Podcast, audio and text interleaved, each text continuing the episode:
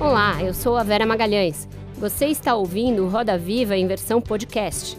Todas as terças-feiras, confira o programa na íntegra nos principais tocadores de áudio.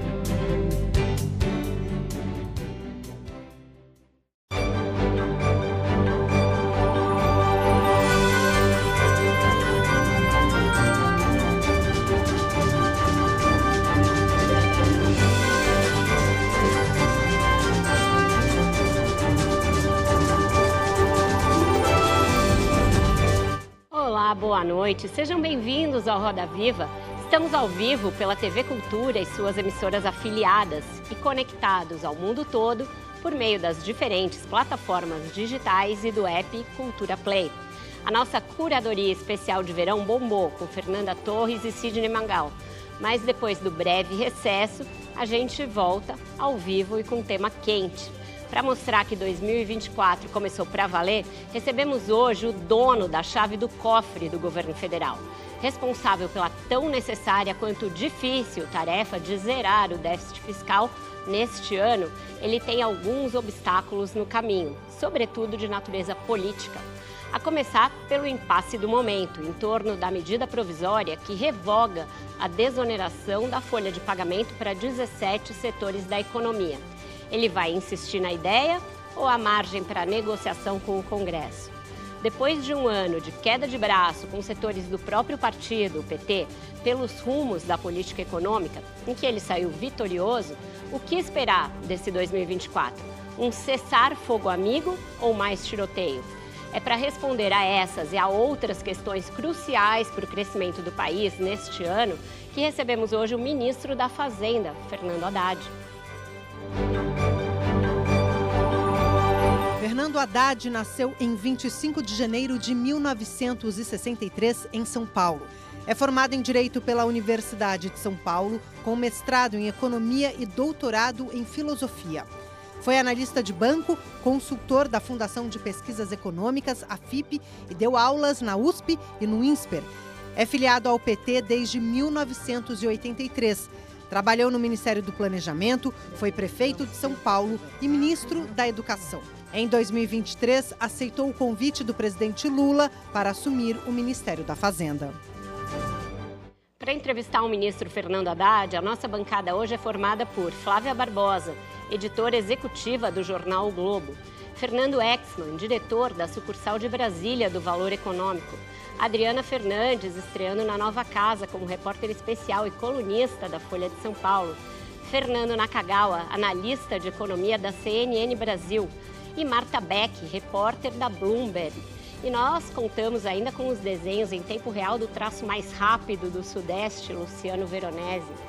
Boa noite, ministro. Obrigada por estar aqui de novo com a gente nesse momento, como eu disse, crucial. Um prazer, Vera, estar com vocês todos. Então, agora o senhor vai responder a pergunta de um milhão de dólares, ministro, porque as últimas semanas foram marcadas por informações desencontradas e um pouco de mistério quanto ao futuro da MP 1202, que revoga a desoneração da folha, mas também mexe em outros, pelo menos outros três temas espinhosos. Afinal, a Fazenda vai insistir em manter a MP ou tem espaço para reenviar o texto, como chegou a dizer o presidente do Senado? Olha, Vera, na verdade, a gente tem feito negociação de forma e de conteúdo, tanto com a Câmara quanto com o Senado. E eu penso que nós fomos bem-sucedidos o ano passado por criar uma situação de diálogo permanente, de entendimento permanente, o que envolveu inclusive o Judiciário, tanto o Superior eh, Tribunal Federal quanto o STJ foram ativos na construção da política econômica. É, nós ouvimos, o, o, eu ouvi né, o, o presidente Pacheco, uh, depois que eu voltei de férias, a respeito da MP, do que ele sentia dos líderes. Levei ao conhecimento do presidente Lula as suas considerações. Na quinta-feira da semana passada, o presidente Lira foi a Brasília para um encontro comigo, um, em que nós exploramos possibilidades. E eu penso que agora, na, se não na semana, nessa semana, na próxima, nós vamos ter uh, uma decisão a esse respeito. Mas o que, que eu queria frisar, que eu acho que é mais importante do que a discussão de forma? Você pegar várias leis do ano passado, foram como, como MP, depois nós mandamos um projeto de lei a pedido do, do presidente Lira. É, teve uma MP que não, a comissão especial não era formada, de repente, a 1185 formou-se a comissão e foi aprovada a tempo de valer para esse ano. O mais importante, na minha opinião, é você partir de um princípio. Qual é o princípio que regeu o ano passado do ponto de vista de reforma tributária, do ponto de vista das medidas que foram implementadas? A gradualidade.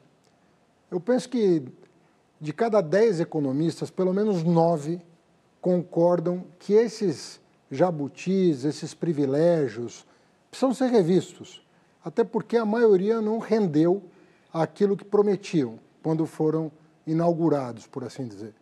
Mas nós compreendemos em todos os casos que eles não deveriam acabar de uma, de uma vez é, por todas, de uma hora para outra. Que era preciso fazer com que os setores se adaptassem à nova realidade tributária do país, que a reforma tributária inaugura com muita é, felicidade. Então, o que nós propusemos para o Congresso? Olha, alguém concorda em eternizar esse privilégio? Eu conversei com vários líderes e nenhum líder me disse: não, nós pretendemos eternizar esse privilégio para esses 17 setores. Porque alguém vai pagar por esses 17 setores. Você tem que financiar a Previdência, ela tem que ter equilíbrio, alguém vai pagar. Se você está abdicando de uma receita de 17 setores, você vai ter que onerar outros setores para fechar a conta. Então, pergunto, perguntei, alguém é a favor né, de eternizar isso na Constituição? Ninguém foi a favor. Então, eu falei, bom, então vamos discutir nos termos da reforma tributária, diluir no tempo e marcar data para que isso termine e nós possamos ter uma, um sistema tributário que faça sentido para o país. Então, se isso é, vai ter outra medida provisória, outro projeto de lei, sinceramente, eu estou muito mais preocupado em sentar com os líderes da Câmara e do, e do Senado para discutir um princípio. Definido o princípio, ó, por aqui que nós vamos. Mas e a questão da forma é, que importa nesse caso? Porque é, o Congresso se debruçou sobre esse assunto duas vezes, uma delas derrubando o veto do presidente. Sim. E o senhor editou uma medida provisória no último dia útil do ano. Então, Não vamos, é um vamos, pouco truculento isso? Vamos explicar por que, que é isso. Existe uma coisa que chama lei de responsabilidade fiscal, que até outro dia todo mundo defendia, inclusive os que agora criticam a medida provisória. O Tribunal de Contas definiu também um procedimento. Quando você vê que as leis aprovadas ao final do ano não, tem, não guardam coerência entre si, é papel da autoridade eh, monetária, da autoridade financeira do, do, país, da autoridade econômica do país, é suprir a necessidade para dar consistência para o que foi aprovado. Muito bem, nós aprovamos uma LDO que prevê déficit zero. Nós aprovamos uma lei orçamentária que não prevê a desoneração da folha e nós aprovamos a desoneração da folha por mais quatro anos. Bom, não faz sentido isso. Qual é a recomendação do, do Tribunal de Contas da União? Papel da autoridade eh, econômica. Resolve o problema. Então, não, nós não tínhamos sequer opção. Né? Agora, nada, tá, nada entrou em vigor em 1 de janeiro. Uhum. Apesar dela ter sido editada dia 28 de dezembro, ela entra em vigor 90 dias depois, o que significa que uh, o pagamento do eventual reoneração, que é gradual, vai acontecer no começo de maio. Então nós temos tempo. E a pior coisa que nós podemos eh, fazer nesse momento é usar um pretexto para é, eh, frustrar um clima favorável que foi construído no Sim. passado. Ninguém vai bater é, dar murro em ponta de faca. O que nós queremos é o seguinte, o governo, vamos sentar e discutir um princípio justo, algo que faça sentido para o país. E aí vamos construir a saída também juntos, como Acho fizemos o ano passado em mais de uma dúzia de ocasiões. Acho que o assunto ainda não acabou, mas eu vou fazer a roda girar. Vai lá, Adriana. Eu queria continuar no assunto. Boa noite, ministro. Boa noite. É, o, eu queria entender, afinal, que acordo o presidente do Senado, Rodrigo Pacheco, Pacheco disse que fez com o senhor e que está sendo reverberado pelos líderes, pelas lideranças do Congresso. Eles dizem que o acerto foi é, manter a desoneração até 2027, mas garantir, ah, o, fim, ou garantir o fim do PES e o limite, o PES, o Programa Emergencial para Eventos, é, que tem um custo, inclusive, maior até do que a própria reoneração e e, e tem sido também considerado fonte de ralo de recursos uh, públicos eh, e o, manter o PS e, a, e, o limite para a compensação. Afinal, o que, que o senhor fez, eh, acordou com o Rodrigo Pacheco e também com o presidente da Câmara, eh, Arthur Lira, que tem insistido na manutenção do PS? Não comigo. Bom, vamos por, por partes. Olha, eu penso que é a primeira vez, é a primeira vez, porque vamos falar de é, estereótipos, né? Às vezes, algum, certos estereótipos é o seguinte, ah, ele é progressista, ele é de esquerda, ele é contra colocar ordem nas contas, a favor de déficit, gastos ilimitados, dívida desenfreada e tudo mais. Esse é um estereótipo que se faz né, a respeito de quem tem uma visão mais progressista. Quem tem uma visão mais conservadora, mais de direita, não, coloque ordem nas contas, mas sempre fazendo recair o peso do ajuste no ombro do trabalhador. Então, congela salário mínimo por sete anos, não dá ganho real. Congela o, a tabela do imposto de renda por sete anos. Corta benefício social. Corta Bolsa Família, inclusive no meio de uma pandemia, antes da vacinação muita coisa, né? congela salário de professor, né? E por aí vai. Nós estamos fugindo desses estereótipos, tanto de um lado quanto de outro. Não estou falando que esses são os. Estou falando de estereótipos, né? caricaturas. Nós estamos fugindo disso. O que, que nós estamos falando? Olha, é importante colocar as contas em ordem, mas pela primeira vez nós estamos falando, olha, tem muito gasto tributário no país. O gasto tributário que beneficia setores da economia. Lobbies, grupos de interesse, saltou de 2% para 6% do PIB. São 600 bilhões de reais todo ano concedidos de benefícios para setores que não retornam em benefício social praticamente nada do privilégio que detém. O que nós falamos há 13 meses, desde que eu fui anunciado ministro da Fazenda. Eu falei, sim, eu vou cuidar das contas públicas, porque eu acredito que essa é uma agenda importante para o país. Mas passa longe de mim a ideia de fazer recair sobre os pobres o ajuste que precisa ser feito justamente naquilo que mais cresceu no país sem render nada, do ponto de vista social, econômico e do ponto de vista de desenvolvimento, que é o gasto tributário que favorece parcelas da sociedade e que não estão repercutindo. O que, que o presidente Lira falou? Né? Eu não gosto de, é, sem o consentimento da pessoa, é, falar o que a pessoa me falou, até porque eu era portador de um recado para o presidente Lula.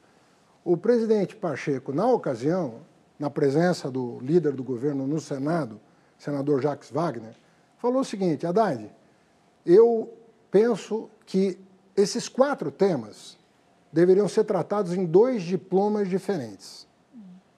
Num diploma, que pode ser uma MP, deveria ser tratado o PERSE e as compensações, que somaram ano passado 70 bilhões de reais o PERSE, que somou 17 bilhões de reais, pouco menos, e a reoneração, que já foi objeto de deliberação no Congresso, você manda por projeto de lei. Né? Foi isso que ele é, é, me fez levar ao presidente Lula. Eu levei ao presidente Lula na quarta-feira, eu falei com ele na segunda. Na quarta, eu levei a consideração do presidente Lula. Na quinta, eu conversei com o presidente Lira sobre esses quatro temas, da mesma maneira, e ficamos de nos encontrar nessa semana para bater é, como Mas seria... o Lula topou? Então, o que o presidente Lula é, respondeu é que ele queria, ele não sabia que o presidente Lira está, é, presidente Pacheco, me perdoe, estaria fora do Brasil essa semana. Mas ele, é, na quarta-feira, falou: vamos conversar na segunda-feira. Então, depois de falar com o Lira, o que aconteceria no dia seguinte, vamos nos reunir com o presidente Pacheco para verificar qual o melhor Mas... encaminhamento e quando. Mas ninguém, nenhum dos três interlocutores, hum. me pareceu refratário a não sentar e conversar. Então, eu estou dando aqui um depoimento do que uhum. foi conversado, inclusive com o presidente Lira, você falava do Perse, uhum. foi feito um acordo no final de 2022, eu não era ainda o ministro da Fazenda empossado, eu era o anunciado, que foi em dezembro, que foi é, votado é, o Perse.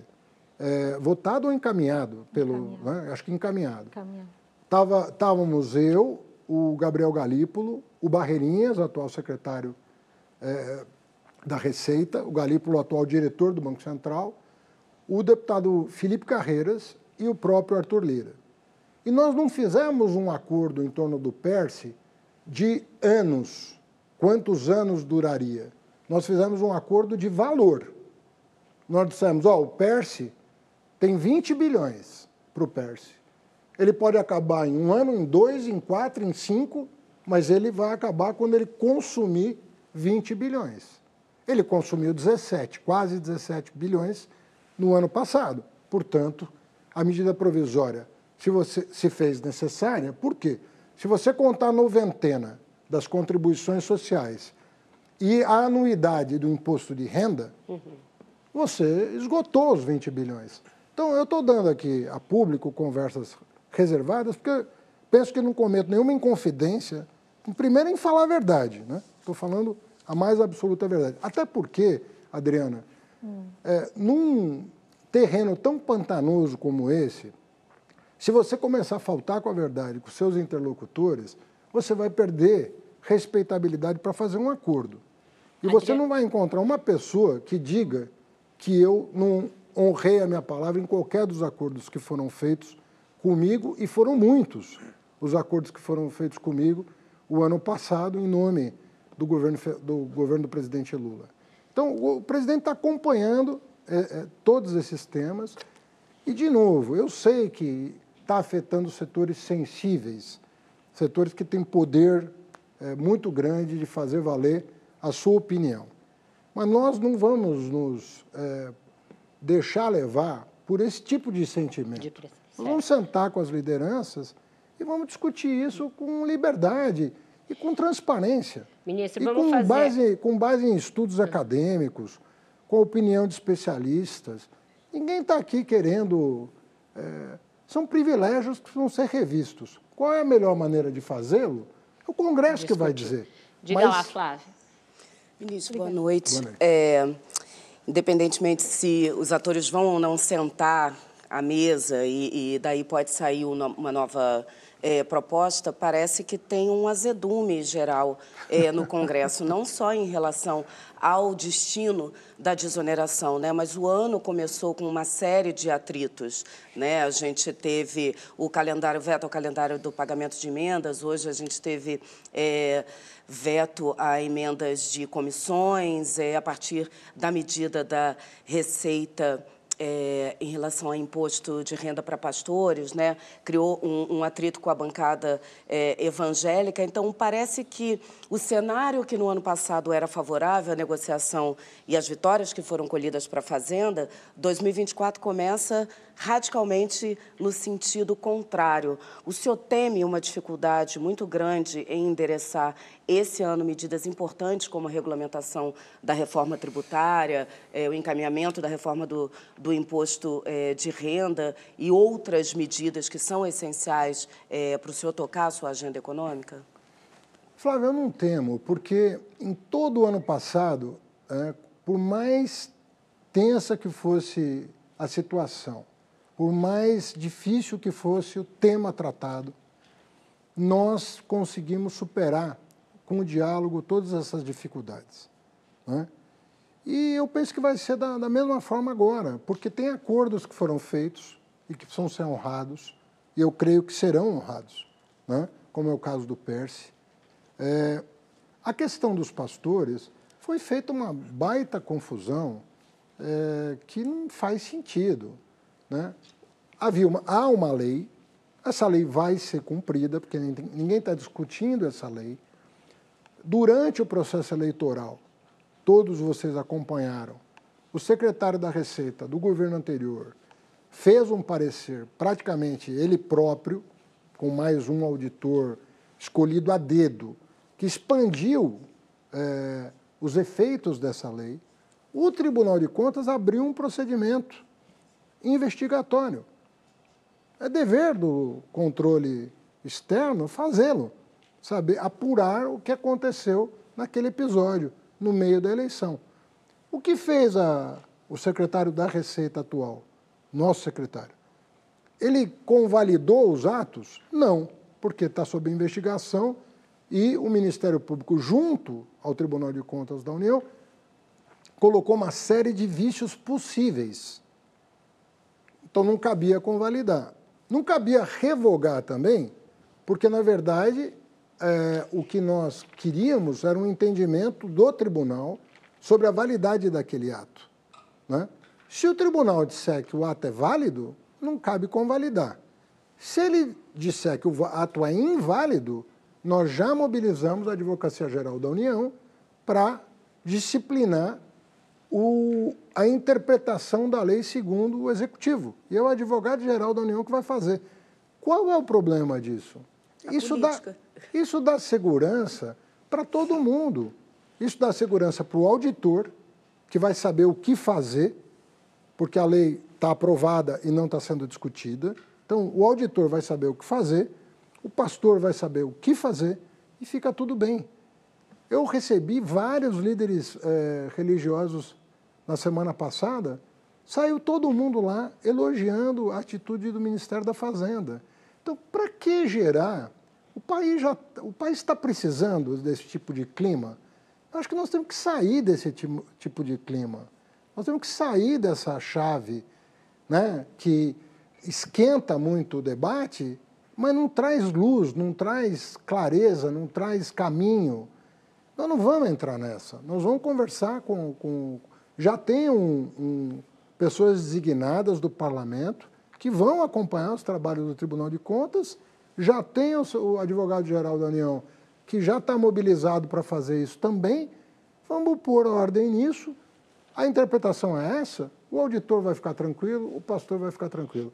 Ninguém quer esse tipo de coisa, porque isso vai trazer o quê para o país? Não vai trazer nada de benefício. Na cagal. Se, se a gente tiver clareza do que fazer, os órgãos todos acordados, todo mundo vai ficar mais tranquilo.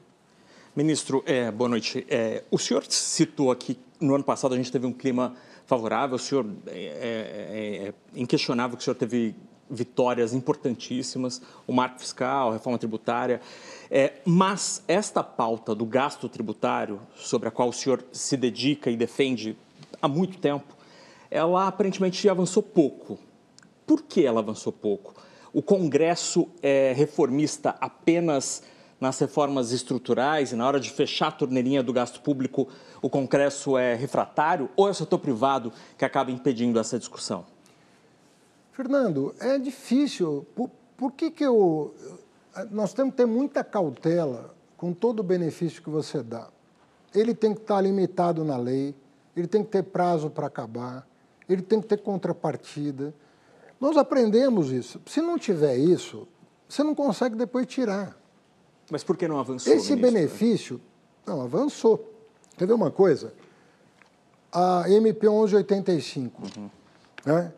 Olha o que aconteceu em 2017. Em 2017, lá atrás, o deputado colocou uma emenda no, na lei complementar 160. Colocou uma emenda lá, que alterava uma outra lei. Essa emenda foi vetada pelo governo Temer, 2017. O Jorge Rachid foi no Congresso Nacional explicar o veto e disse que aquilo ia desorganizar dois tributos da maior importância, imposto de renda pessoa jurídica e contribuição social sobre lucro líquido. Não foi ouvido, o governo estava fraco. Quando o executivo está fraco, é um problema grave. É um problema grave, porque ele perde a interlocução. Derrubaram o veto. Não se fez mais nada desde então. Desde 2017, você teve eleição em 18, quatro anos um outro governo, ninguém mexeu nisso. Nós fomos mexer, nós fomos tirar uma radiografia do que estava acontecendo com o orçamento federal. Por que, que a arrecadação tinha caído tanto? O ano passado, nós arrecadamos 17,7% do PIB. A receita primária foi de 17,7%. Em 2010, ela foi 20% do PIB. E estão dizendo que está havendo um aumento de carga tributária. Não. Não está havendo aumento de carga tributária. Ninguém criou imposto, ninguém aumentou a alíquota. De nada. O que está acontecendo é revisão de verdadeiros absurdos que foram criados e que geraram um rombo nas contas públicas. Essa emenda, uma emenda, lá no plenário, gerou quase 300 bilhões de reais de passivo e o Congresso, veja só, uma coisa dura, foi todo mundo para dentro do, do Congresso impedir a votação da 1185.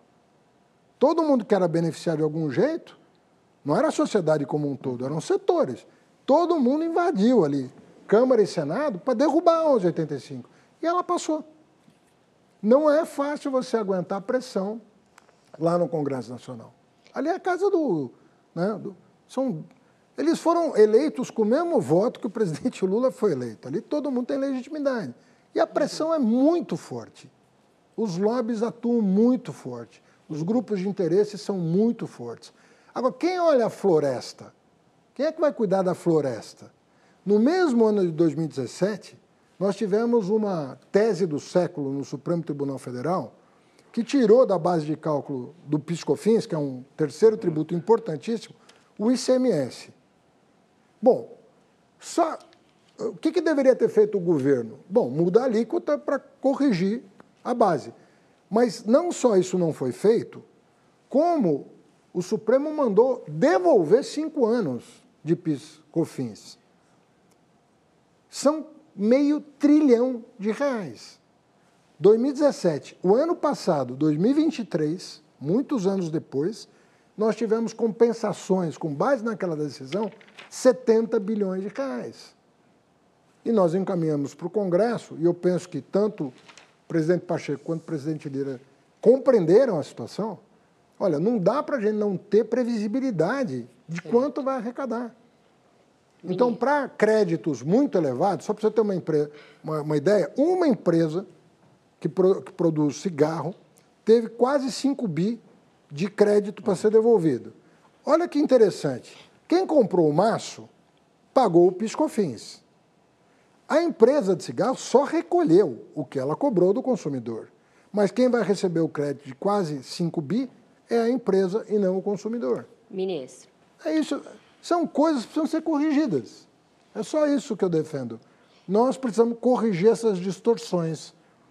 Essas duas decisões de 2017 custaram quase 10% do PIB. A dívida líquida do Brasil está em torno de 60%. Ela seria de 50% se a gente tivesse cuidado da, bem das coisas. E eu preciso sair para o primeiro intervalo agora. A discussão está boa, mas a gente faz uma pausa e volta já já com mais Fernando Haddad. É o tempo de beber uma água só. Bye.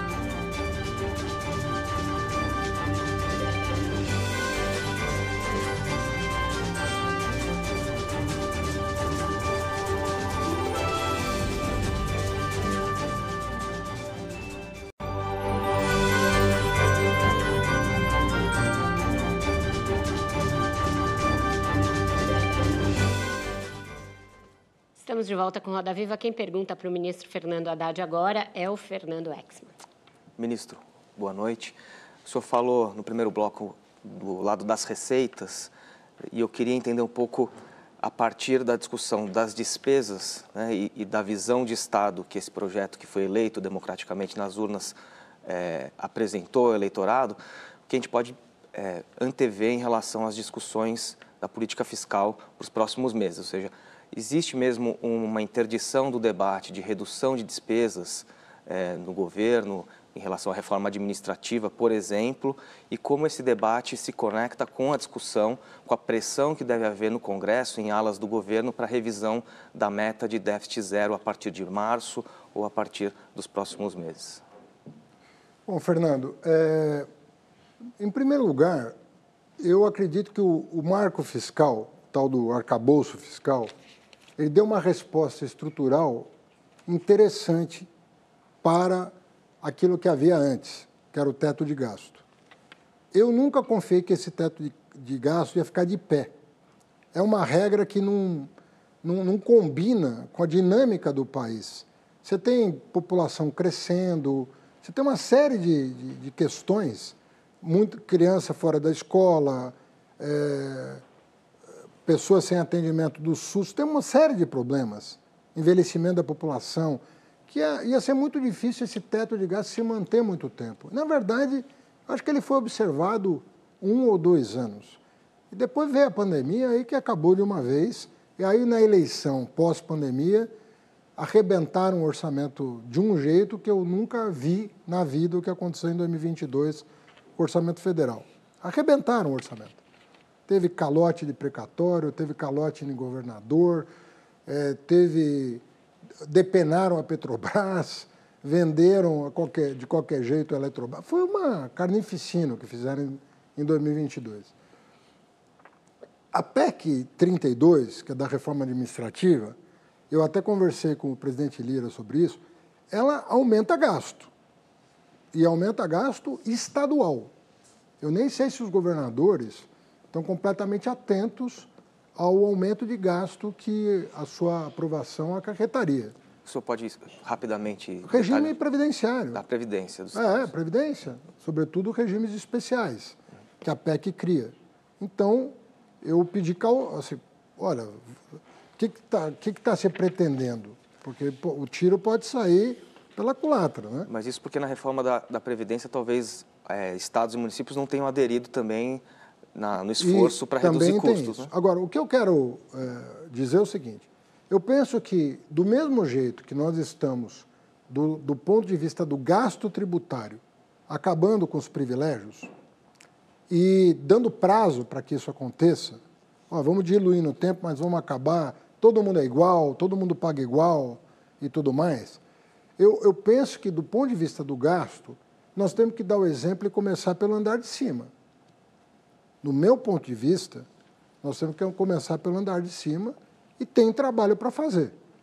Se o acordo for esse, né, que é cortar a partir daquilo que efetivamente não está funcionando bem, né, não, é, se você fizer um plebiscito, a população vai rejeitar aquele gasto, né, vai dizer que aquilo não é justo, eu penso que nós temos um caminho, é, um caminho para seguir. Né? O PL dos supersalários está há quanto tempo tramitando? Eu, para você discutir é, gasto, você tem que começar por onde ninguém vai discutir. Isso aqui é justo, isso aqui beneficia muito pouca gente, isso tira bilhões do orçamento público que poderiam ser mais bem investidos. Uhum. Então, eu começaria assim o debate sobre gasto no Brasil. E eu penso que tem espaço, e, sobretudo, se os três poderes forem mobilizados. Um debate sério com o Judiciário, um debate sério com o Congresso, um debate sério com o Executivo, um pacto para começar de cima para baixo. E aí cortando com racionalidade, levando em consideração justiça social, desigualdade, levando em consideração princípios com os certo. quais todo mundo é capaz de concordar. Marta. Ministro, boa noite. É, quando o senhor foi anunciado como ministro da Fazenda, o mercado tor é, torceu o nariz. É, houve uma forte resistência ao seu nome logo no início.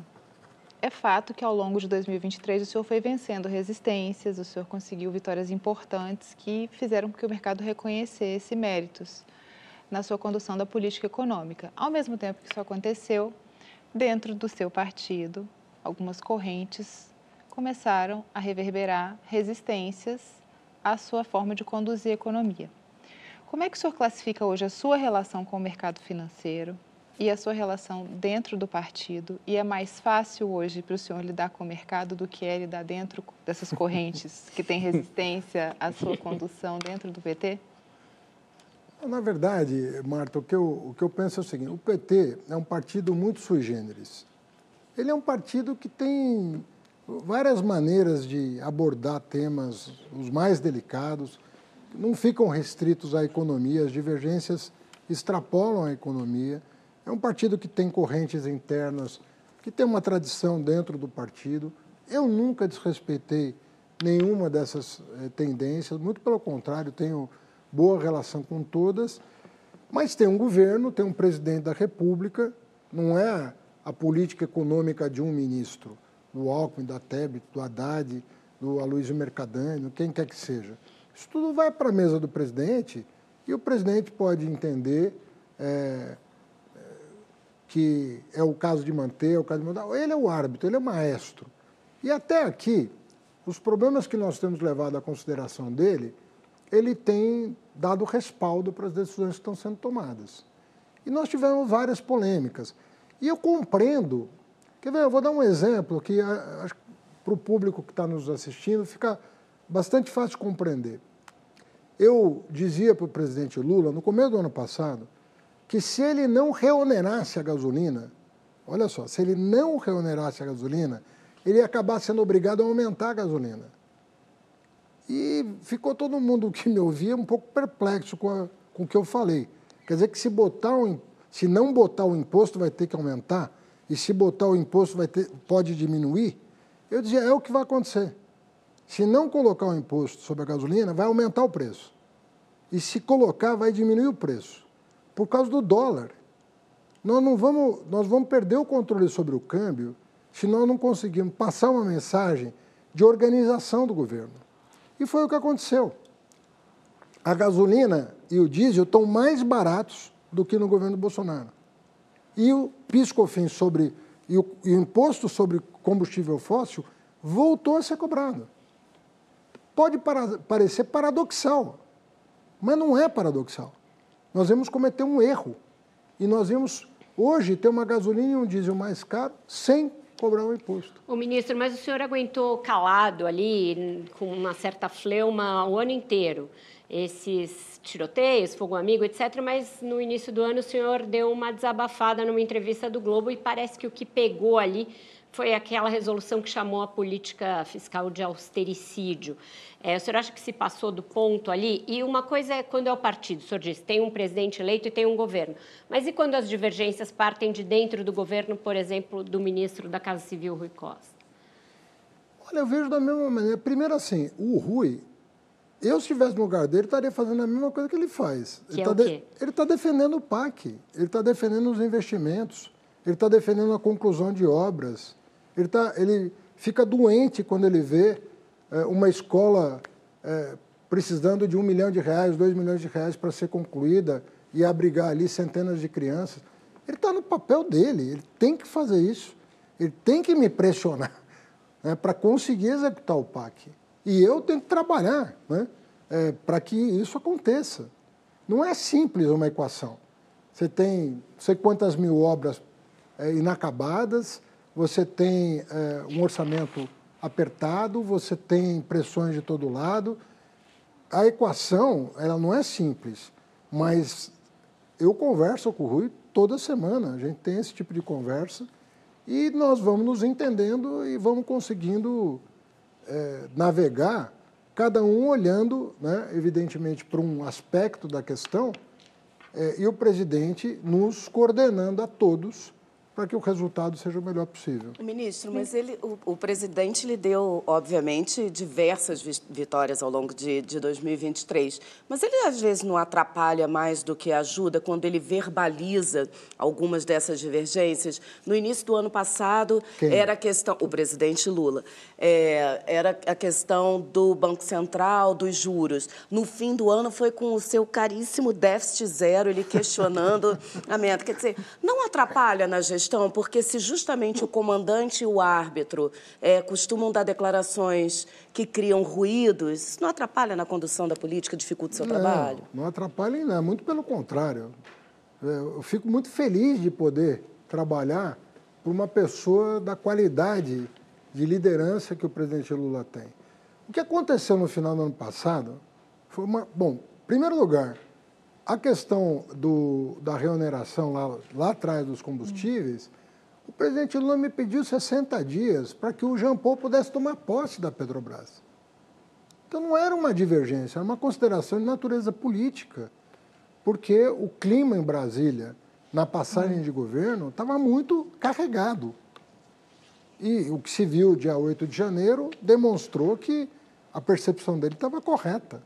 Mas em fevereiro, nós partimos para fazer a política correta e, de novo, o dólar caiu e a gasolina e o diesel caíram porque a decisão correta foi tomada pelo presidente da República. Ele ouviu todo mundo né, e tomou a decisão. No final do ano, eu levei à consideração do presidente a questão das compensações. Eu falei, presidente, nós temos um problema aqui para o qual nós ainda não temos uma resposta. Nós vamos até o final do ano ter que tomar alguma providência a respeito disso. E tomamos a medida provisória 1202. Mas quando eu falei com ele, eu falei, olha, tem 70 bilhões de compensação de uma decisão tomada em 2017 que está fazendo com que a Receita não consiga entender o que está acontecendo. Porque, vê bem, você está misturando o estoque, fluxo com estoque. Você está abatendo uma dívida né, que foi diluída no tempo e que está diminuindo o teu fluxo de receita em virtude de uma decisão tomada lá atrás. É diferente de um precatório, entendeu? Precatório, você fica sabendo e põe no orçamento põe no seguinte. Não, ali é uma coisa que estava muito obscura no, no, orçamento público. A revisão da meta já voltou para a mesa do presidente, ministro? Ela não foi discutida com o presidente. Eu discuti com o presidente é, uma vez com ele, quando a meta foi fixada, e falei, presidente, nós temos que concluir o ano, nós temos que terminar o ano, nós temos que saber o que foi aprovado, o que não foi aprovado, nós temos que tomar medidas complementares Caso haja uma desidrata, desidratação do que nós encaminhamos para o Congresso, e houve uma desidratação, você sabe disso, o Congresso aprovou o que nós mandamos.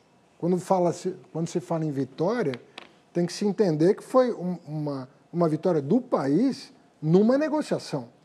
Não, mas quando ele falou que era uma bobagem o déficit zero, isso chegou a ficar ali ele, no telhado.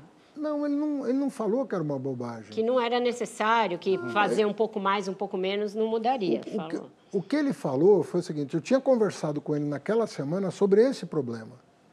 E eu disse para ele: olha, nós não temos ainda uma solução para isso, porque isso foi identificado pela Receita agora, no segundo semestre. Nós identificamos no primeiro semestre o que foi resolvido pela 1185. E no segundo, o que essa pretende resolver. Certo. Então foi isso que aconteceu. Eu queria voltar à questão da meta. A, a, questão da meta não é só mudar ou não mudar, tem implicações de caminho que se quer chegar até o final do governo, do, do governo Lula.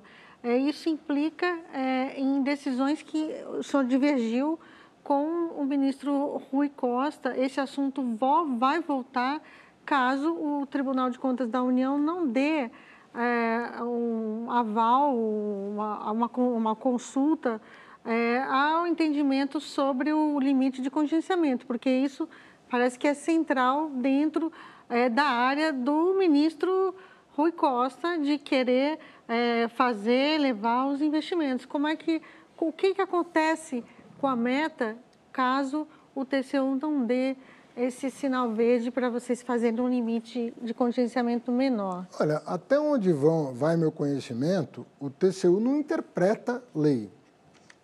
O que está na LDO, ele vai exigir o cumprimento. Mas ele, não me parece que essa discussão sobre a validade de uma lei é, passe pelo, pelo Tribunal de Contas da União, salvo o melhor juízo. Uhum. Mas eu não tenho lembrança é, do, do, do, tribunal dizer, ó, essa lei ela não vale. Foi aprovada a LDO com base no entendimento da Advocacia Geral da União. Aí não precisa fazer a consulta, então, nesse caso? Não precisaria fazer uma não, consulta? Não, o que nós podemos fazer é levar o conhecimento do, do Tribunal de Contas formalmente, que eu penso que ele já conhece, hum. o parecer do Advogado-Geral da União, que dirimiu uma dúvida sobre esse tema. Mas eu sei o que eu negociei no Congresso Nacional. Em todas as minhas entrevistas, eu deixei claro que as cláusulas anticíclicas, tanto para baixo quanto para cima, operariam para manter. Vamos traduzir para quem está em casa. O que a gente está falando é a necessidade de cortar mais ou menos despesas a partir de uma interpretação do que prevê o arcabouço, é isso? É, o que o arcabouço prevê, que é uma novidade na legislação, é que você vai ter um aumento real de despesa mínima de 0,6% e máxima de 2,5% para justamente funcionar como é, mecanismos anticíclicos. Se tiver uma recessão, você garante a, a despesa do governo. Se tiver um crescimento exorbitante, você economiza justamente para equilibrar no tempo as contas públicas. Ministro, é, filosoficamente, o senhor, diante dos números e das projeções dos economistas, o senhor acha melhor descumprir a meta tentando ou cumprir a meta mudando a meta, já que essas duas hipóteses estão na mesa?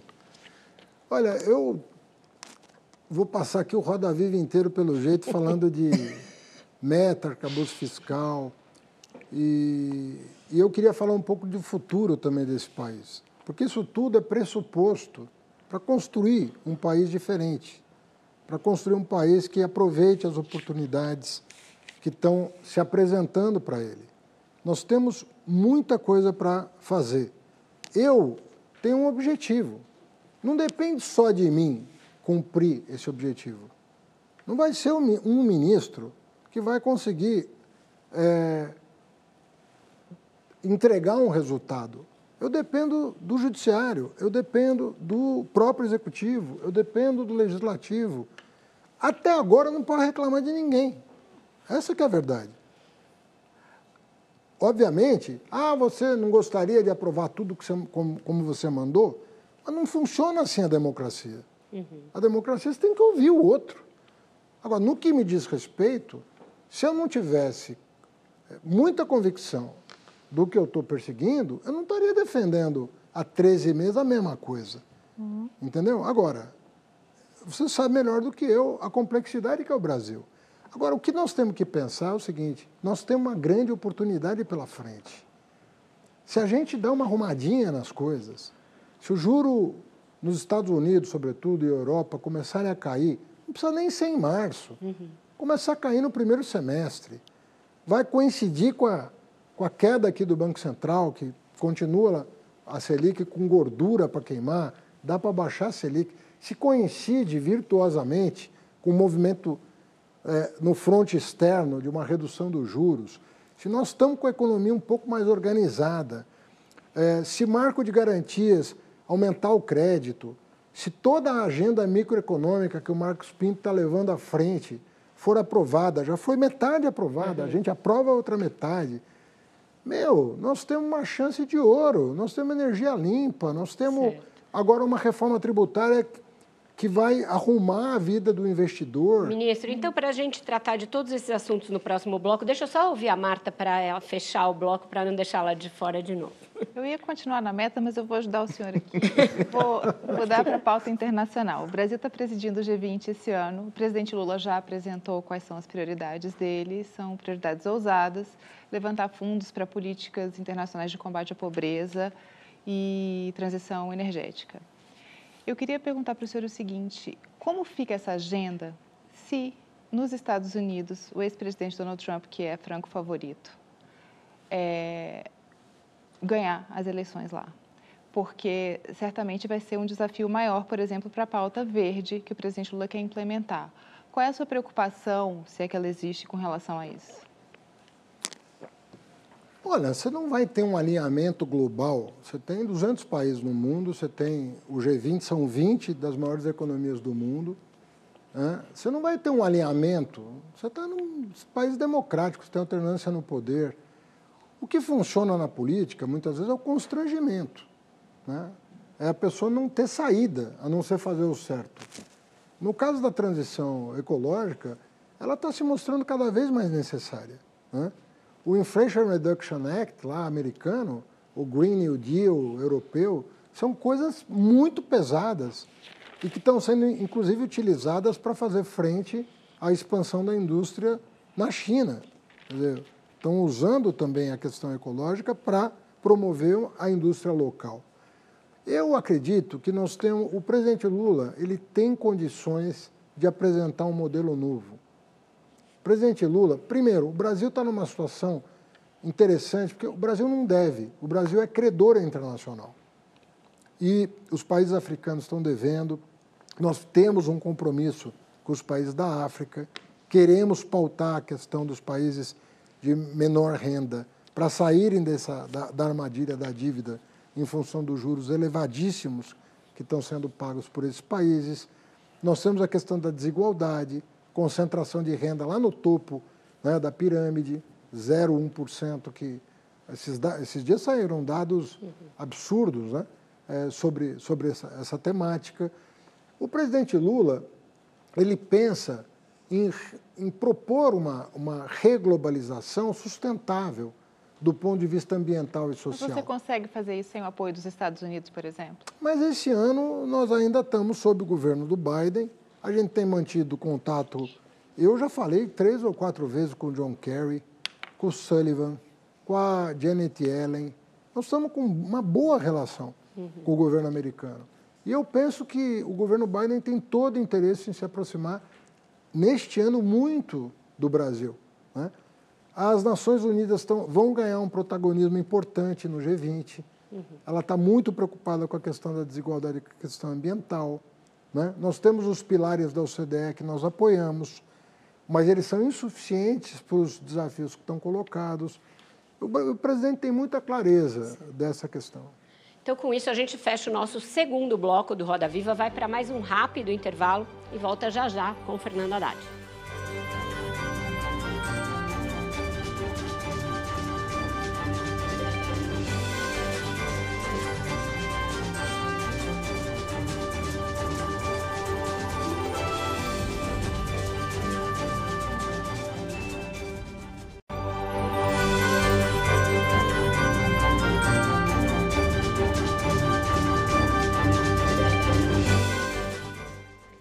De volta com Roda Viva, que hoje recebe o ministro da Fazenda, Fernando Haddad. Ministro, o Fernando fez uma pergunta para o senhor de cunho filosófico, a Marta trouxe a questão do Trump, então eu vou recorrer ao cientista político para tentar decifrar uma coisa que me parece um certo enigma. O presidente tem hoje uma popularidade muito semelhante à que o, re... à que o elegeu no segundo turno, poucas diferenças, apesar da economia estar tá muito bem. Então, parece que aquela máxima é a economia estúpido já não dá conta de da reeleição de um presidente, da popularidade de um presidente. Basta ver o Biden. Ele investiu muito dinheiro, a economia dos Estados Unidos não está mal e o Trump é favorito. O que, que falta nessa equação para um governante conseguir quebrar a polarização e atrair uma parcela do eleitorado que não votou nele em tempos de polarização cristalizada? Vera, você é testemunha de quantas vezes eu repeti que o Bolsonaro chegaria em 2022 competitivo. Falei isso várias vezes. Talvez porque eu tenha vivido 2018 uma experiência única que foi disputar com ele o segundo turno e ver o que estava acontecendo na rua de todo o país, nas ruas do país. E o que eu vi era exatamente o que você está falando, que não era mais uma questão de eu estar empregado, de eu estar, não era mais só isso. Obviamente que todo mundo sabe que você precisa se vestir, você precisa ter trabalho, você precisa comer, você precisa se educar, isso tudo faz parte da vida.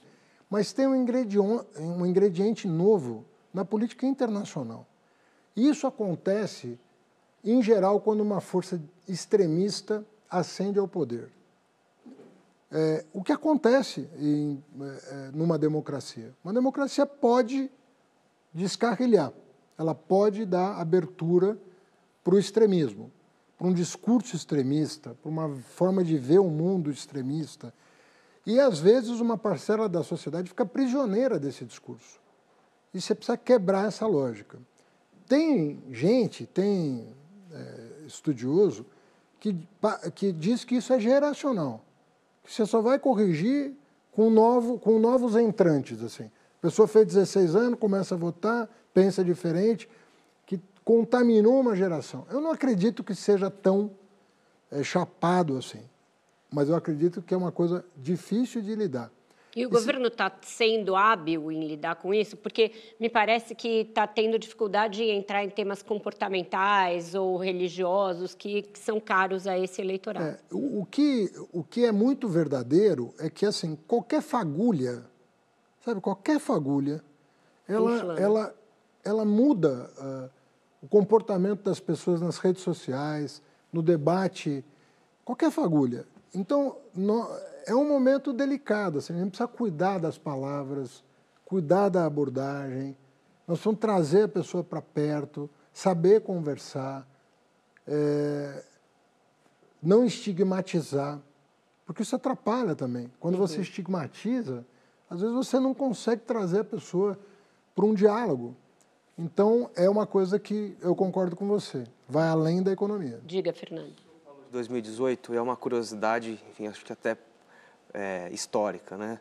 Como é que foi a decisão, né? Como é que foi a conversa com o presidente Lula para o senhor se tornar o, o, candidato do partido? Havia ali uma, uma um, enfim, um rumor de que poderia ser o senador Jacques Wagner, que ele não teria aceito, e aí o senhor assumiu a função, foi para o sacrifício. Como é que foi esse, essa conversa? É um, é um, um, num momento delicado, numa missão partidária, com alguém é, é, da estatura do presidente Lula, na situação que vivia, como é que foi isso?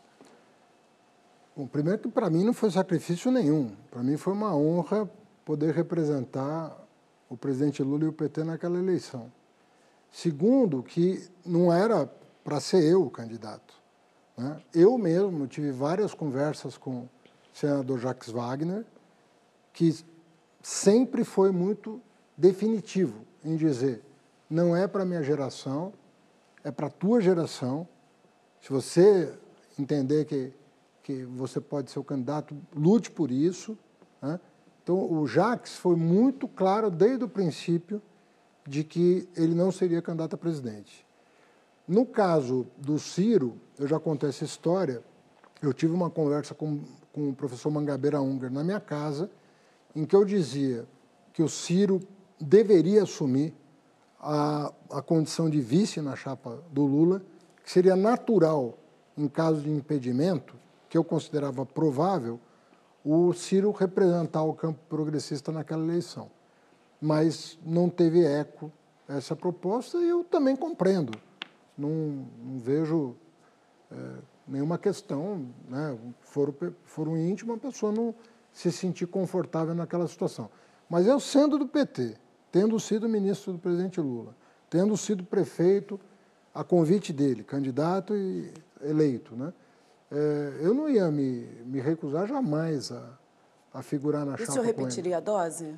Ministro, na entrevista ao Globo, o senhor disse que 2026 é uma questão pacificada, o presidente Lula como candidato à, reeleição, como candidato do, do PT, mas que está posta a questão para 2030. O senhor repetiria a dose de uma, de uma candidatura? Não, o senhor tem esse eu, desejo? O que, eu, o que, eu, respondi foi um pouquinho diferente, mas não, não tem nada errado ali com a edição, mas está um pouquinho diferente. O que eu disse é o seguinte, olha, é, ninguém discute dentro do PT 26 temos um presidente que tem o direito à reeleição constitucional. Né? Então, isso tá, não vai se discutir isso dentro do PT com o presidente em condição de se reeleger. O que eu falei é que era muito desafiador, e tem a ver um pouco com a pergunta que a Vera fez.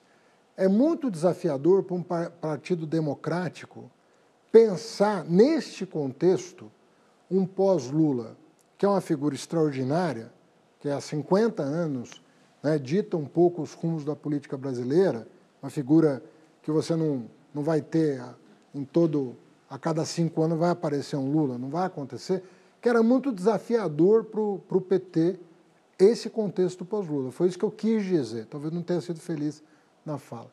Ao contrário, no ca do caso do, do de, um de uma figura mais extremista, o extremismo ele, ele lida com um determinado tipo de paixão que é mais complexo. Então você tem é, um Partido Democrata, Democrático de um lado, que hoje é, ocupa a, a centro-esquerda do Brasil, vamos dizer assim. Você não tem a centro-direita constituída, essa que é a verdade. Quem representava a centro-direita está no governo Lula, inclusive, né, nas eleições passadas. E você tem essas figuras mais extremadas que estão representadas no Senado, na Câmara e, e no país como um todo. Então, eu, o que eu disse ali, né, o que eu quis dizer é que, do ponto de vista da dinâmica política, nós temos que cuidar né, com essa circunstância, que é muito particular no Brasil. Ministro, Ministro o senhor é... Não, por favor, Adri. Ministro, falou de uh, futuro, a gente tem aí um crescimento em desaceleração e um investimento né, que é motor do crescimento em queda quatro uh, trimestres. O que, que, qual o seu diagnóstico uh, sobre essa realidade? Há algum, alguns economistas que dizem que há uma certa insegurança em relação à carga tributária que o Brasil vai ter em relação, por conta das medidas que o senhor está tomando e também das duas reformas, a da reforma do consumo e a reforma da renda que está para vir. É, o que que, qual, qual o seu diagnóstico em relação a esse baixo, a esse crescimento ruim e o que, que ele nos aponta é, para o governo para trazer, é, melhorar esse quadro econômico? Olha, Adriana, por, seja qual for o teu conceito de juro real, ex antes, ex post, como que você queira medir, ele atingiu o pico no final do ano passado por um critério e no meio do ano, perdão, no final de 2022 é, por um critério e em meados de 2023 por outro. Então você atingiu o máximo de juro real no primeiro semestre do governo Lula, com implicações de seis, 12 meses para frente. É muito difícil, com a taxa em 13,75, como estava até agosto, alguém se dispor a investir. É muito difícil, porque qualquer coisa rende menos do que 13,75. É muito difícil você atingir esse, esse patamar. Um Mesmo melhor? descontar da inflação, você estava falando de uma taxa real de juro da ordem de 6, 7, 8, 9, chegou a quase 9% a taxa real de juro. Eu acredito que os investimentos vão voltar. Eu acredito que eles reagem. E eu acredito muito no marco de garantias e nas reformas microeconômicas que estão conjugadas com o marco de garantias. Tem uma agenda microeconômica que, na minha opinião, não tem recebido a devida atenção e que pode ser muito forte. Hoje mesmo eu tive reunido com o, o, o presidente da CVM, o JP, é, que também tem uma agenda para fortalecimento do, dos pequenos negócios no Brasil, facilitação do acesso ao mercado de capitais, que ele me apresentou hoje e eu fiquei bastante animado com o que veio pela frente. Eu penso que nós, eu penso que o seguro no Brasil, com o relatório que o senador Jader Barbalho apresentou de comum acordo com a Fazenda na CCJ do Senado pode ser um grande passo para melhorar o ambiente de negócios no Brasil também, inclusive trazendo a provisão do seguro para o Brasil.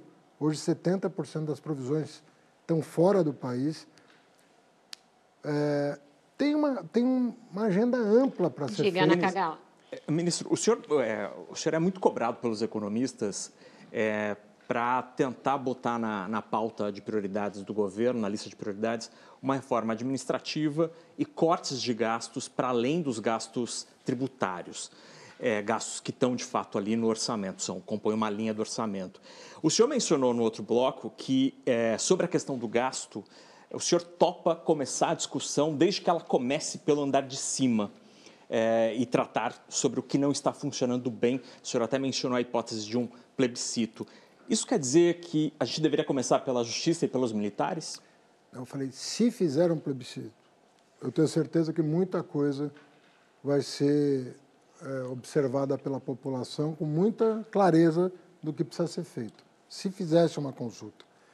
Mas, veja bem, desde, o, né, desde o, de 1 de janeiro do ano passado, o Ministério do Planejamento e o Ministério da Fazenda são dois ministérios. Era o Ministério da Economia e agora são dois ministérios. E existe uma secretaria no Ministério do Planejamento que está fazendo esse acompanhamento. E a ministra Simone já anunciou que este ano eles têm uma radiografia do que é possível fazer do ponto de vista é, do corte de gastos primários, para além dos tributários. E eu só fiz aqui o que me parece uma recomendação política. É muito é, tranquilo. Lembrando que o Wellington Dias fez um belo trabalho este ano passado no Ministério do Desenvolvimento Social, está né? Tá passando um pente fino é, na questão da, dos cadastros do Cade Único, uhum. dos benefícios sociais.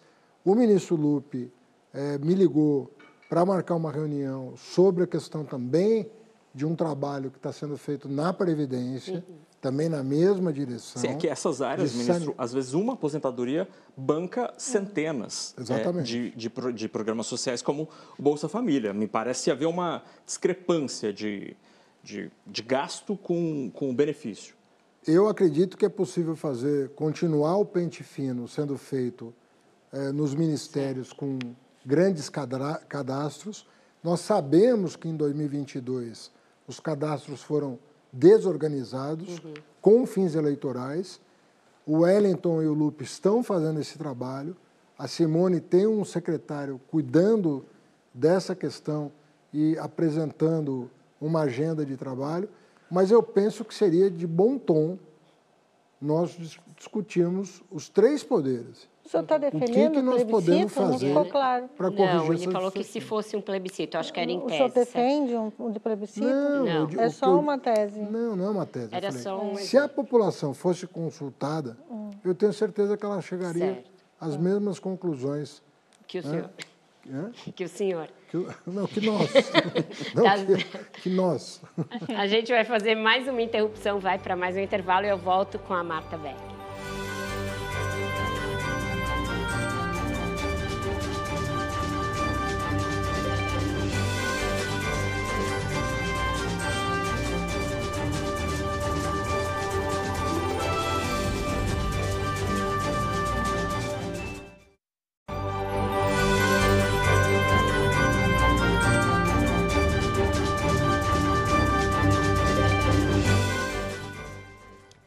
Volta com Roda Viva quem vai perguntar para o ministro agora é a Marta Beck.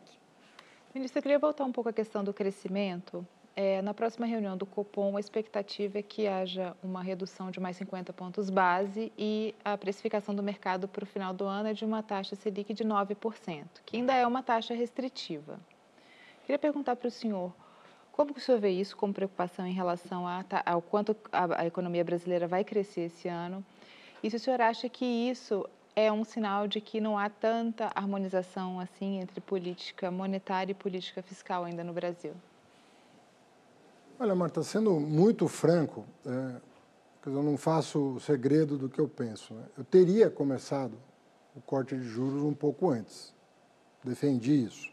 Que lá para a terceira reunião do Copom do ano passado, eu já vi espaço para corte. Agora, uh, o que aconteceu é que deu uma azedada no ambiente externo a partir do segundo semestre do ano passado. Tá? Preciso reconhecer isso, deu uma azedada. A taxa de juro americana, ela é piso praticamente no mundo inteiro, né? com, com exceções. Né? Mas uh, uma taxa de juros nos Estados Unidos alta, dependendo da economia, né? as, as economias latino-americanas, é, mesmo na Europa, a Europa acompanha um pouco, a inflação na Europa está até mais resiliente do que, do que nos Estados Unidos.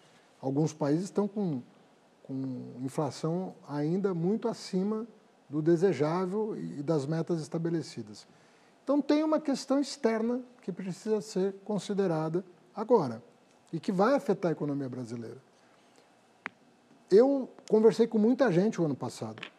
Eu tive no Japão, eu tive na Índia, eu tive em Marrakech, é, no G20, eu tive, tive em vários lugares. A última reunião que eu tive, em que participaram uh, os secretários de Estado da Economia, Janet Yellen, o, o Powell, uh, a Lagarde, uh, nas reuniões mais reservadas, para mim ficou mais ou menos dado que no o primeiro semestre do ano que deste ano, né, é, poderia já, nós já poderíamos considerar a possibilidade de cortes. Ninguém falava em março, a bem da verdade. O mercado, não sei por que razão, resolveu precificar que chegaram a apostar 60%, 70% num corte já em março. Eu não tive essa sensação, mas eu tive a sensação de que talvez no primeiro semestre os cortes sejam possíveis. Isso pode afetar muito a economia brasileira. Isso pode afetar muito a dinâmica econômica até nos próximos anos. E favoravelmente. Que vai, que, que vai haver corte fora, eu diria para você que eu estou bastante convicto de que vai haver. Ministro, e de que isso vai nos favorecer eu tenho absoluta certeza se acontecer. O ano passado foi marcado por uma dinâmica bastante tensa na relação entre o governo e o Banco Central, com críticas duras do presidente e o senhor tentando fazer um meio de campo funcionar como um algodão entre cristais. Qual é o balanço que o senhor faz é, dessa experiência né, de autonomia do Banco Central? É o primeiro presidente que convive com um presidente de autoridade monetária que ele não designou. O senhor acha que no frigir dos ovos se mostrou positivo ou tem ajustes a ser feito nesse mecanismo? Olha, Vera, eu é, foi muito desafiador, está sendo muito desafiador. Né? É, o nosso modelo de, de autonomia, é, ele foi um pouco além né, do, do, do, que a experiência internacional recomendaria, na minha opinião. Né? É, avançar dois anos no mandato do presidente eleito talvez tenha sido um excesso. Talvez se avançasse um ano, né? É, já que o presidente não vai poder demitir o presidente do Banco Central, né, que era o que acontecia. E acontecia, aconteceu durante, é, acontecia durante o governo Lula, os oito anos, e não houve demissão nenhuma. O Meirelles foi, durante os oito anos, presidente do Banco Central com autonomia. Né? Mas na Dilma não foi bem assim. Da Dilma já não foi, mas no governo Lula transcorreu com muita tranquilidade.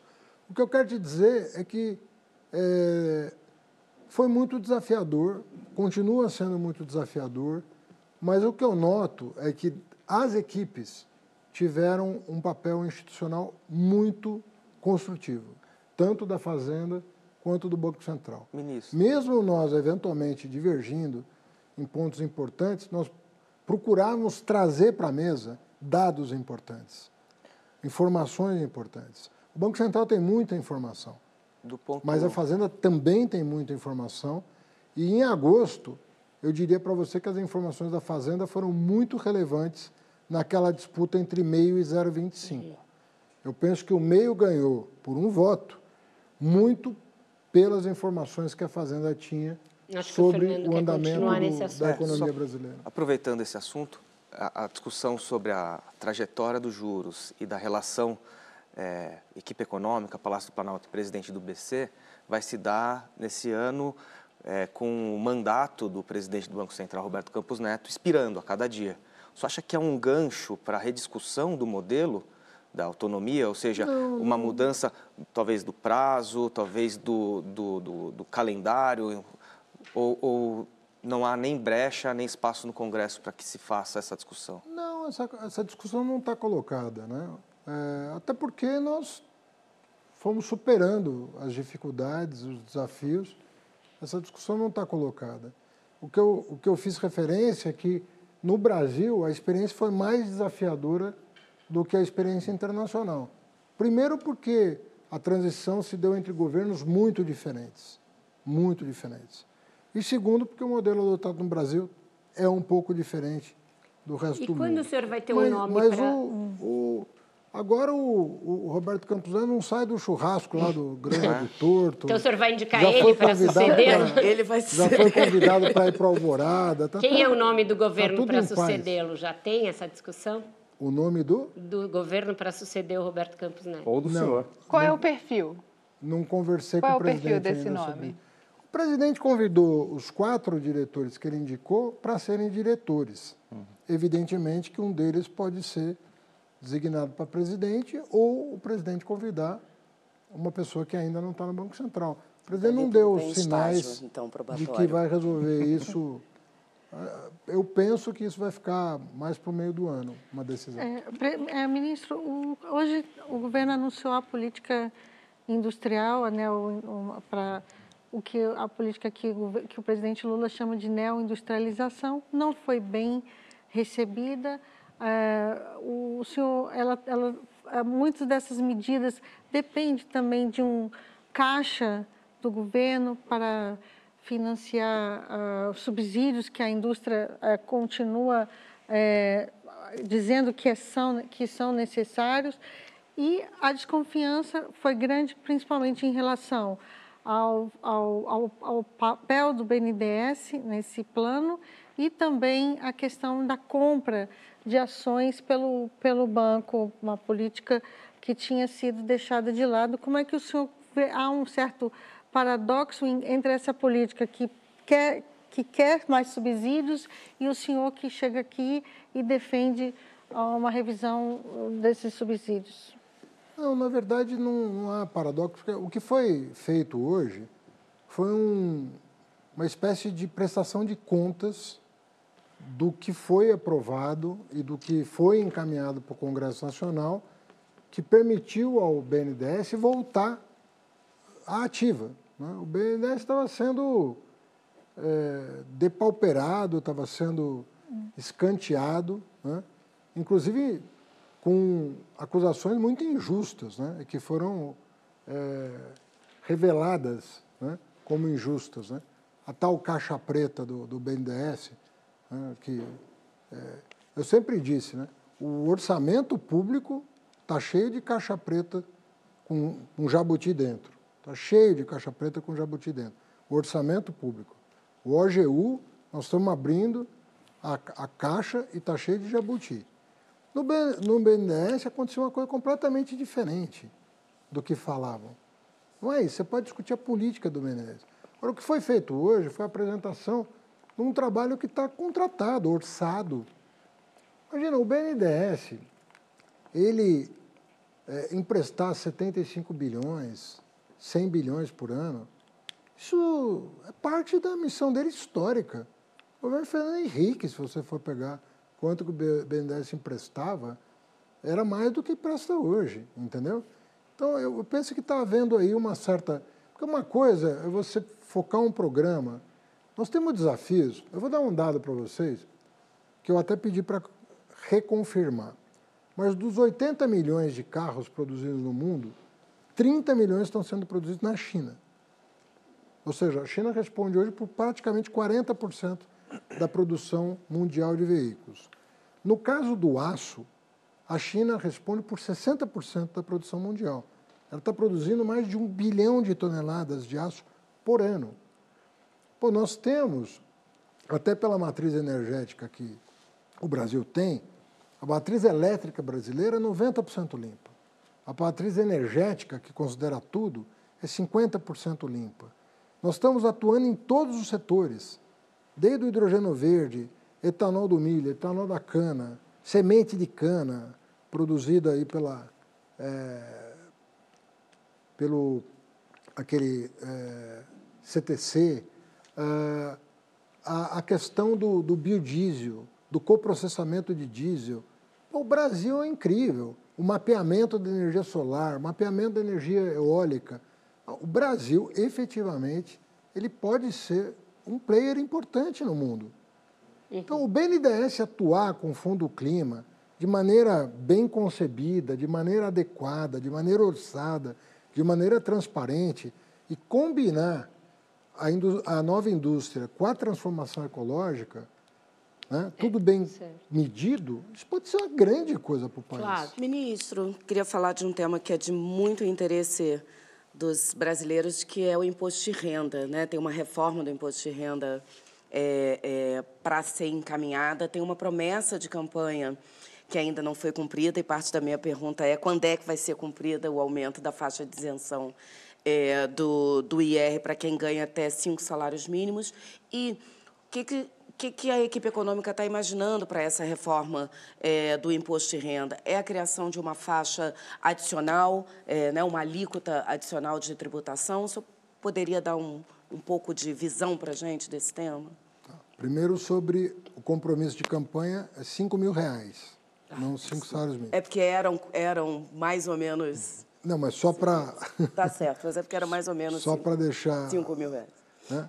Nós vamos fazer uma nova revisão esse ano, até por conta do, do aumento do salário mínimo. O presidente já pediu uma, uma análise para nós acertarmos a, a, questão da faixa de isenção. Agora, é, nesse primeiro semestre, nós temos que encaminhar as leis complementares é, que regulam a emenda constitucional da reforma tributária. Então, a equipe do Bernardo Api, que é uma espécie de mentor intelectual dessa reforma desde 2016, que ele defende essa reforma, eh, não estava no governo, e eu penso que o presidente Lula teve um grande mérito de criar uma secretaria extraordinária para a reforma tributária e convidar o API para interagir com os congressistas e, no prazo de um ano, promulgar a emenda constitucional. Um trabalho espetacular, né, que ninguém imaginava possível, inclusive. Quando eu anunciei isso em dezembro de 2022, aquilo era até charge teve sobre esse, né, sobre esse negócio, porque nunca saía a reforma tributária. Então nós temos que entregar as leis complementares. E o senhor vê muitos percalços? Na sequência, eu acho que vai ser tranquilo. Olha, tranquilo. ainda não foi apresentado a, um, a esse personagem. Né? Então, nada tranquilo, né? mas está uh, bem organizado. Acho que o debate está bem organizado e vai ter aquela coisa, o que é cesta básica, o que, entra, o que, não entra, que, onde vai ter cashback, onde não vai. Vai ter disputa em tudo, né? Uhum. como teve nas exceções. E a gente dizendo não tem que ter exceção, e o Congresso não dá para não ter exceção. E por aí vai. É da vida democrática. Não tem o certo, tem, tem, tem o tecnicamente recomendável, mas tem o politicamente possível. Você tem que conviver com essas duas coisas. Certo. Fazer o quê? É, é, o ministro da Fazenda, ele não é, ele não é uma pessoa que tem que entender de direito. Hoje em dia, você tem que entender de direito, tem que entender é de economia. É bom que o senhor tem todas essas faculdades, ministro. Então. É bom ter faculdade, né? porque está tá, tá difícil aquele ser ministro da Fazenda. Vamos fazer o seguinte, a gente vai para o último intervalo e volta já já para o encerramento desse Roda Viva cheio de assunto com o Fernando Nacagal.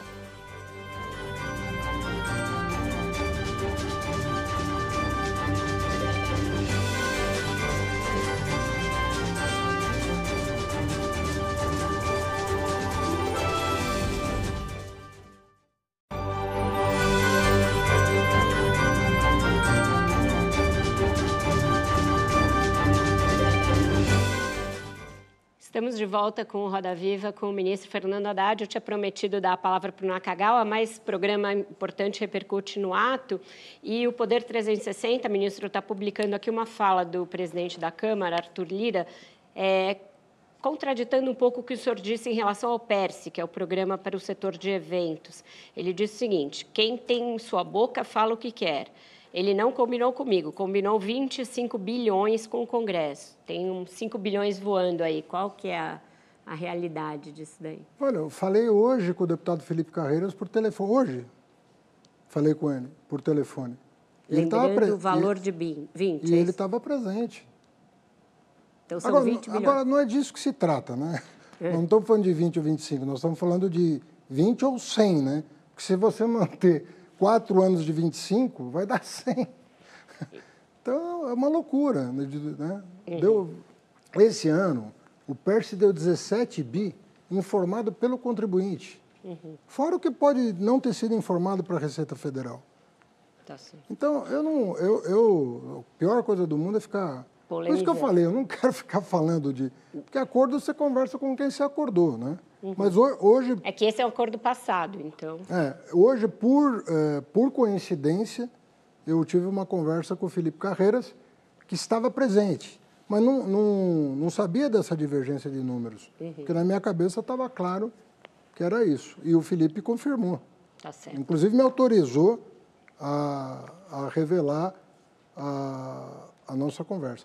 Mas, de novo, né, se esse for o problema, resolvido. 5 bilhões dá para garantir, é isso? Diga lá Ministro, na cagada. Saindo dos bilhões, indo para reais ou dólares, é, existe alguma discussão sobre limitar abatimento de saúde e educação da declaração do imposto de renda? E pergunta dois, aproveitando, falando de dólares agora. O senhor estuda, o Ministério estuda, de fato, taxar as compras internacionais abaixo de 50 dólares? Olha, sobre a saúde, de novo, é, a Secretaria de Acompanhamento e Monitoramento de Políticas Públicas do Ministério do Planejamento que está fazendo esses estudos. Então, não está sendo feito esse estudo em particular pela Receita Federal.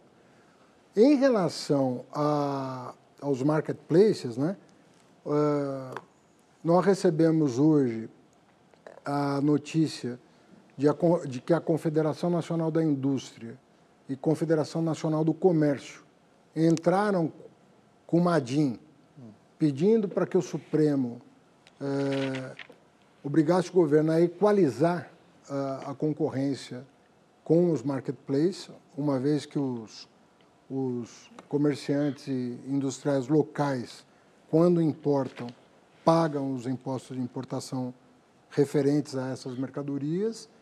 Eh, e no Congresso Nacional, Hoje tem uma bancada discutindo com o governo eh, essa questão da isonomia entre os marketplaces e o comércio local. Então vem e vem com cólico, tá, ministro? 20 ou 28? Não, na verdade, nós resolvemos o problema dos governadores. O remessa conforme resolveu o problema dos governadores que não estavam conseguindo cobrar o ICMS que era uhum. devido o remessa conforme da Receita Federal resolveu um problema gravíssimo por parte do, do por parte dessa nova tecnologia e, o, e a Fazenda continua conversando com os interlocutores para tentar chegar a um denominador comum. Está difícil a, a, a, discussão, tanto com, no âmbito é, do Congresso quanto entre as partes interessadas. Mas é... Uhum. Marta, Ministro, na coletiva que o senhor deu no final do ano para apresentar a MP da remuneração da Folha, o senhor comentou sobre o aumento das passagens aéreas, que Sim. em 2023 subiram quase 50% e que tinha uma preocupação com relação ao impacto delas na inflação. O setor aéreo todo é, reclama que precisa de ajuda, que esses aumentos de tarifas não são suficientes para repor as perdas que eles tiveram.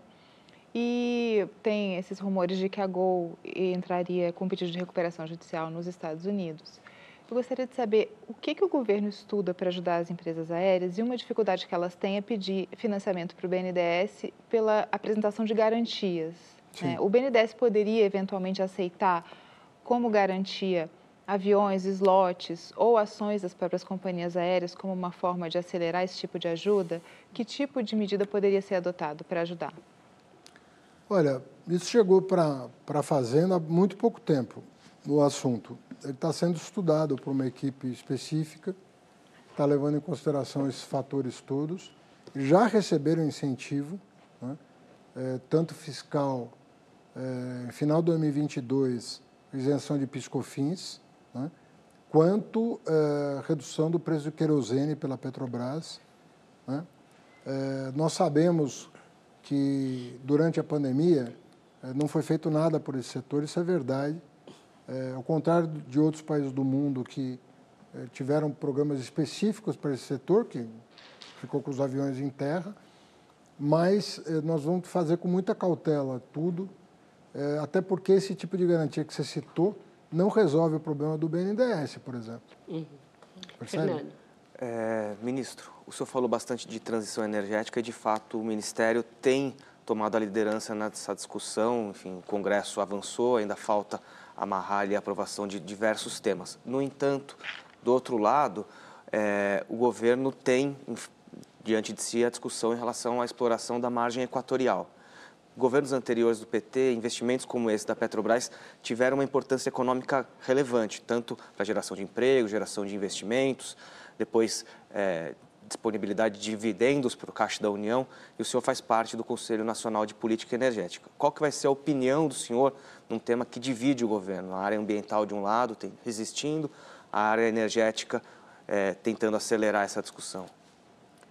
Olha, de mediação. Né? Você sabe que eu tenho uma ligação muito grande com a Marina. Né? Nós participamos dos três governos Lula, um, dois e três. E, e desde então, eu era ministro da Educação, ela do Meio Ambiente, a gente desenvolve políticas é, conjuntamente. Eu tenho muito apreço é, por ela e penso que ela foi pioneira em apontar para um problema que hoje se revelou dramático. Mas ela falava disso 20 anos atrás, ou mais, 30 anos atrás, quando ninguém colocou na, tinha colocado na agenda do planeta que essa questão ia aparecer com tanta força. A Marina é muito importante para o Brasil e para o mundo, tem uma liderança extraordinária e as mediações vão ter que ser feitas. Né? Porque, de novo, você não pode. É, você tem que deixar de consumir o petróleo em virtude de uma alternativa que você viabilize. Você tem que viabilizar a alternativa. Então, o que nós temos que acelerar o passo é do mapeamento da energia limpa que está disponível e apta a ser explorada. Então não tem, é, não tem, não tem alternativa a não ser investir forte. Agora o Brasil, ele está bem. Nós, nós, não podemos transformar uma limonada num limão. Nós temos uma limonada. O ministro da Marina Entende? ganhou um aliado de peso aqui. Então seria, seria bastante estranho se a gente fosse por um caminho, é, não levasse consideração as vantagens que nós já temos, pelas boas escolhas que fizemos no passado. Adriana, depois fala. É, o jornal Folha de São Paulo publicou essa semana passada um, um estudo do economista Sérgio Gobetti mostrando que a concentração de renda do, do, do, da camada da pirâmide, né, do alto da pirâmide, cresceu numa velocidade dois a três vezes mais, maior do que o resto a, da, das camadas, da camada mais baixa. É, a, a, reforma de renda pode, pode começar a, a, tratar desse assunto de que forma? O senhor, a, Flávia perguntou, mas o que o senhor podia dar um pouco mais é, de detalhes do que, que o senhor está pensando na reforma, é, de, é, é, a tributação de lucros e dividendos, certo. o senhor vai, vai reduzir é, o imposto de renda da pessoa jurídica como é, foi discutido durante o governo. Jair Bolsonaro, pelo Congresso? Olha, Adriana, é, em primeiro, nós estamos nos espelhando nas melhores experiências internacionais. O Brasil cobra muito imposto sobre consumo, o que onera mais o pobre do que o rico, que consome mais como proporção da, da sua renda do que o rico, e co cobra pouco, né, sobretudo de quem ganha muito. Né? É, imposto de renda. Então, é, nós estamos nos espelhando nesses países para tentar. Eu não, não, não, acredito que a gente vai conseguir atingir o, o, o patamar que os países desenvolvidos, porque isso foi um processo longo de construção para chegar nessa equação. É, um parlamentar é, de um partido da oposição é, veio me procurar durante a tramitação da reforma tributária e disse: vamos cravar na Constituição o IVA médio da OCDE. Você topa? Eu falei, desde que a gente crave o, a alíquota de imposto de renda média da OCDE, nós podemos fazer um acordo. E aí ele falou, não, mas aí não. Ou seja, qual é a mágica? Quer dizer, se você vai diminuir o imposto sobre o consumo e aumentar o imposto da renda para manter a carga tributária, é uma saída interessante. Tem que ver se o Congresso, se tudo se, se combina. Né? É, então, a perspectiva é essa. Se você me perguntar se eu penso que isso vai, se isso vai resolver o problema que você está apontando, eu vou dizer que não. O problema dos super ricos no mundo hoje transcende essa questão é, do imposto de renda. Porque eles estão tão além disso tão além disso e usam tantos artifícios para driblar a legislação, sobretudo sobre imposto sobre herança, é, você não, ninguém mais paga nada. E quanto mais rico você é, mais expedientes você tem para fugir à tributação. Então, o que tem de gente rica em paraíso fiscal, transferindo propriedade para os descendentes, sem pagar imposto sobre herança, que no Brasil é um dos menores do mundo, é muito grande. É um problema global. Os estados nacionais, todos, estão muito preocupados com a questão da erosão da base fiscal é, de cada qual. Queria uh, aqui que o senhor eh, tem, a gente falou sobre várias reformas e tem uma que o senhor mencionou recentemente, mas não forneceu nenhum detalhe, é, nenhum, nenhum caminho, que é o, a, a, reforma do nosso sistema cambial ou algum tipo é, de atualização. O senhor mencionou, eu acho até que foi na entrevista ao Globo, um instrumento de rede, um instrumento é, do Tesouro, tudo com vistas a reduzir volatilidade. Quais seriam os objetivos dessa reforma e alguns dos caminhos e prazo para ela da ser reforma do, entregue? desculpa, me... Cambial. Cambial. Não, não, não, se trata de uma reforma. Né? Na verdade, eu sempre fui da opinião que o Brasil tinha que ter reserva cambial. Eu tive a felicidade de participar do governo que criou esse conceito e acumulou reservas cambiais num patamar inédito na história do Brasil. Né? Beiramos os 400 bilhões de dólares de reservas cambiais. Mas eu tinha uma percepção de que isso por si só resolveria o problema da volatilidade. Eu imaginava isso. Olha, com essas reservas, a tendência é ter menos volatilidade cambial. Eu até acredito que a volatilidade tenha diminuído um pouco, não fiz essa conta. Para ser honesto, não fiz. Mas até acredito que isso possa ter acontecido. Mas não deixou de ser um problema. Não deixou de ser um problema. Então, na verdade, o que nós queremos, o que nós estamos discutindo é que tanto o Banco Central, quanto o Tesouro, quanto os organismos internacionais têm que ter instrumentos novos que permitam você redear né, operações de longo prazo, sobretudo de investimentos que vão que têm prazo longo de maturação. Né? E a pessoa, o investidor, e com todo mundo que eu conversei fora do país, é, investidores e, eu diria, pensadores né, sobre o assunto. Todo mundo concorda que esse é um bom diagnóstico do que poderia ser resolvido para atrair muito investimento para o Brasil, sobretudo no momento em que o Brasil revela ter vantagens competitivas Mineiros. interessantes. Mineiros. Não tem gente na GV, eh, perdão, na PUC Rio pensando isso. Tem gente no BID, o Irland já deu várias declarações pensando nisso. O Winston Fritz teve conosco algumas vezes tratando disso, o Márcio Garcia. É, nós estamos falando com muita gente é, para chegar a uma equação que certo. possa servir de ferramenta para melhorar essa questão. A gente está chegando ao fim do programa, eu queria encerrar. É, o senhor teve uma trajetória bastante sui generis na política brasileira. Foi ministro de áreas bastante distintas, foi prefeito, foi candidato a presidente, candidato a governador. Flávia perguntou se o senhor repetiria candidatura à presidência. O senhor não escutou, respondeu de outro jeito. Eu queria saber que futuro o senhor vislumbra politicamente para o senhor.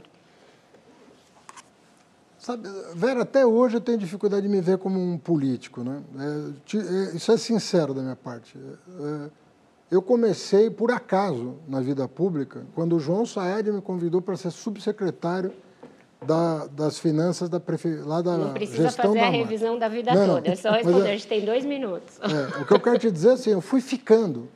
E no período que eu deixei a vida pública, uhum. porque eu estava sem mandato, entre 16 e 22, eu fui muito feliz.